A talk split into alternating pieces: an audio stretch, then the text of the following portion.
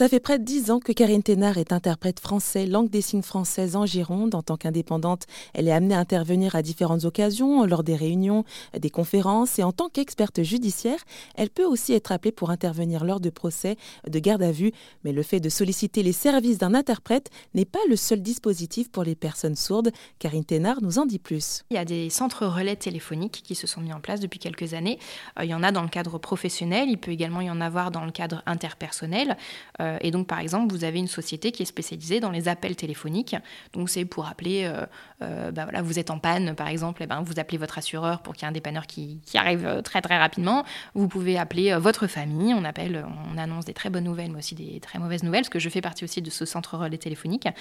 Et voilà, en fait, c'est très, très, très diversifié, mais du coup, ça leur permet, depuis leur téléphone portable, via une application, de passer des appels téléphoniques. Et vous savez alors le nombre bah, d'appels de, que vous recevez chaque jour ou peut-être chaque semaine? Alors probablement qu'il y a des statistiques, je n'ai pas forcément accès parce que moi je suis concentrée vraiment sur la traduction de ces appels, sur l'interprétation de ces appels.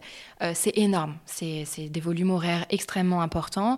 On a, on le sait, un service qui n'est pas non plus euh, très performant dans le sens où on le sait, on n'a pas suffisamment d'interprètes en langue des signes en France.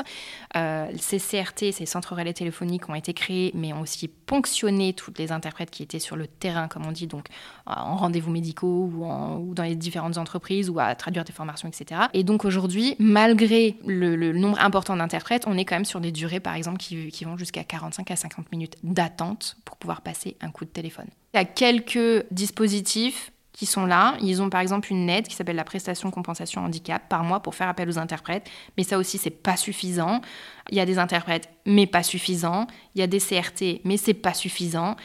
Et c'est quand même la grosse, grosse galère pour eux. Sauf que nous, interprètes, on fait ce qu'on peut, on se bat. Il y a des interprètes qui se battent un petit peu dans différents domaines. Moi, c'est un peu plus la justice.